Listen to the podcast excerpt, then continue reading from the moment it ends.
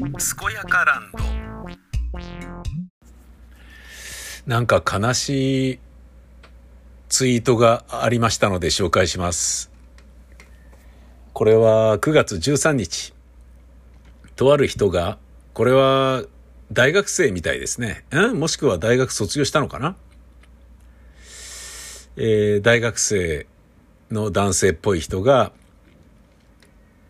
写真を載せてツイートしています。親の PC の検索履歴見て今泣いてる。はい。親の PC の検索履歴見て今泣いてる。で、ある画像がですね、あの、Google の検索フォームにカーソルを当てると、えー、過去に検索したものをパラパラパラっとこう見ることができるじゃないですか。下に候補として、過去にこういうの検索してたよっていうのが出ますよね。そこにあったのが 子供、教育、失敗した。子供スペース教育スペース失敗した。親の PC の検索履歴見て今泣いてる。子供スペース教育うまくいかなかった。子供スペース教育うまくいかない。子供スペース教育スペース失敗。大学生息子ニート。大学生息子スペース引きこもり。かき揚げスペースレシピ。サラダうどんスペースレシピっていうね、風に続くという。かき揚げ調べた後に、大学生の息子が引きこもりだ、つって 困ってるっていう。いや、これはやっぱ親は心配だろうなうん、これは心配だと思うな。いやー、俺も心配だもんな。いろんなことで。引きこもってないっていうだけで、まだマシっていうような感じで、なんだかんだ、せがれに対する悩みは、あるよね。えー、ちょっと、TikTok の音声を紹介していいけないのか。ししちゃいけないのかな。市役所の職員がね、無職の55歳の男性と、なんかやりとりしてるんですけども、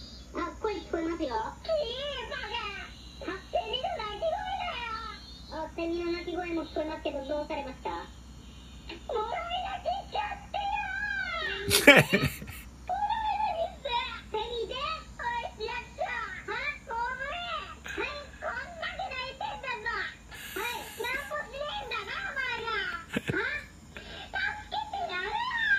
えるよこだけ泣いてからねあのさ、赤ちゃん目の前に泣いてますはいどうするそれ泣きやませます公園よが泣いてますどうする通りです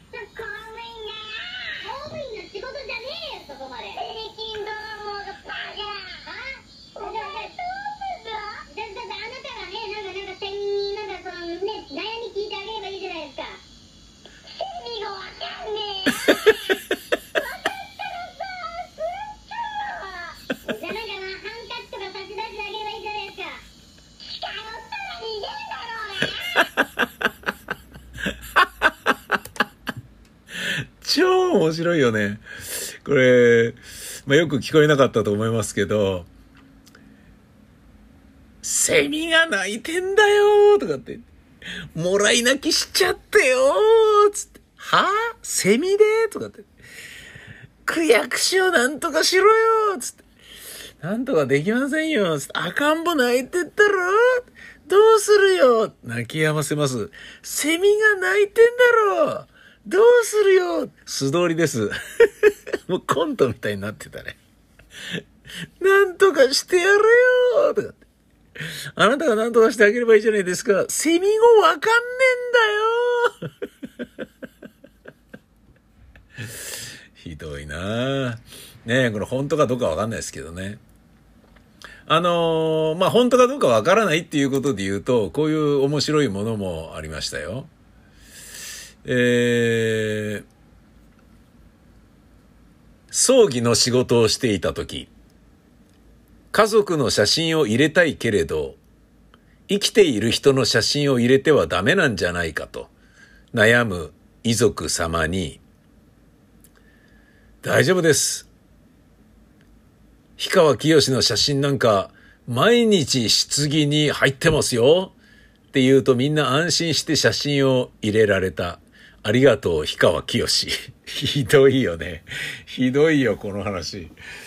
ねえ、そもそも連れて行かれるから写真入れないでっていう人もいるじゃん。ねえ。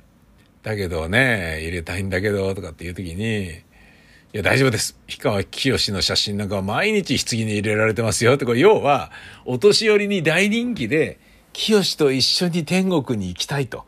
私が死んだら氷川きよしの写真を入れてねって。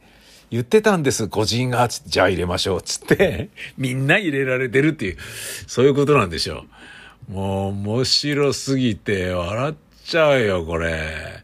そんなことあんだなうーん。なんか、まあ、うん、これもね、本当かどうなのかっていう話ではあるけどさ、この氷川きよしの気持ちになったらちょっと、いや、なんで俺の、そうなんか持ってくのみたいなね、感じになっちゃうだろうな。さて、えー、宇野選手、えー、スキ、フィギュアスケートのね、オリンピック二大大会メダリスト、宇野昌磨、24歳。なんと、一部で報道された21歳、本田マリン選手との交際を認めた。てれってれー。えー、この度の一部報道にもありましたように、私、宇野昌磨は本田マリンさんと以前より良いお付き合いをさせていただいておりますと、交際を報告。一部事実と異なる部分もございますが、今後とも温かく見守っていただけますと嬉しいです。どうぞよろしくお願いします。はあ。知らなかったよ。いいね、堂々としてね。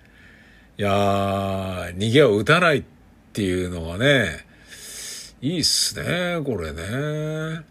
うーん。あのー、そうだね。まあ、あの、要は、別れるかもしれないんだからそういうこと言うなよ、みたいな、ね部分って芸能人とかこう有名人ってあると思うのね。だけど、もう関係ないよね。もう、な言われたらね、じゃあ認めるのか嘘なのかどうなのかっていうのは本人がちゃんと発するぞっていうことなだけでさ。あのー、なんかね、自分がね、演出した芝居の出演者同士が恋に落ちた場合に、それ報告に来るのやめてもらいたいんですよね、あれね。報告に来られると、報告に来るやつに限って別れた時の報告は来ないじゃん。で、気使うんだよ、何かと。あいつら付き合ってんだったら、じゃあ二人揃って呼んであげようよって話になっちゃう時あるからさ。やめてほしいんだよね。もうどうでもいいんだよ、その付き合ってるとか別れてるとかっていうのはさ。適当にやれよっていう話で。ねえ、あの結婚した時は言ってほしいよ。結婚したんです。あ、おめでとう。つってね。なんかお祝いするとかっていうのはあるけど、交際したんですにおめでとうないじゃん。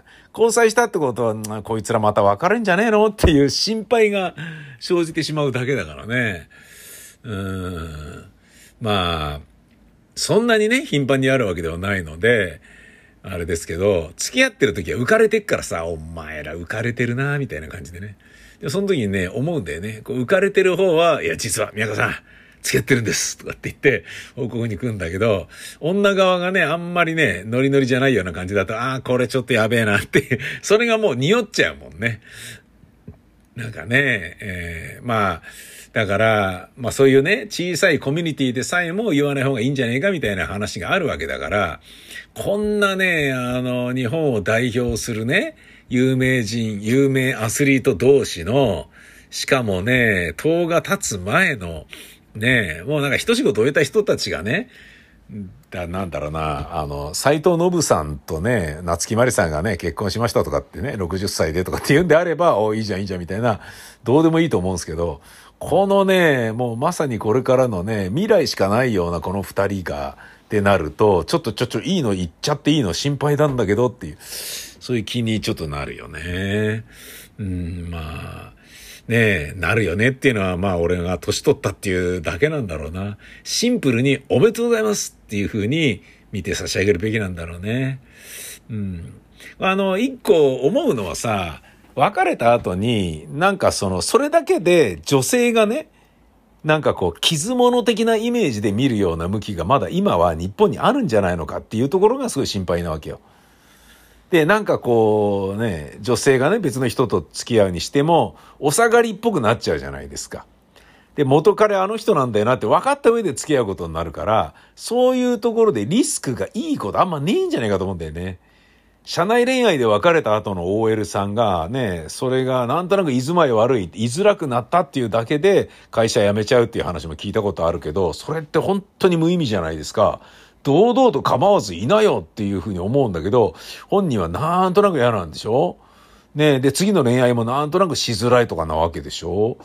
なんかね、うん、構わずね、もうどうでもいいじゃんっていうふうにね、思うけどね。ちなみに今月の15日、文春オンラインでは京都のスターバックスで手つなぎデートをする様子が報じられていたと。へえ、いいっすね。京都のスターバックスで堂々デート、いいじゃん？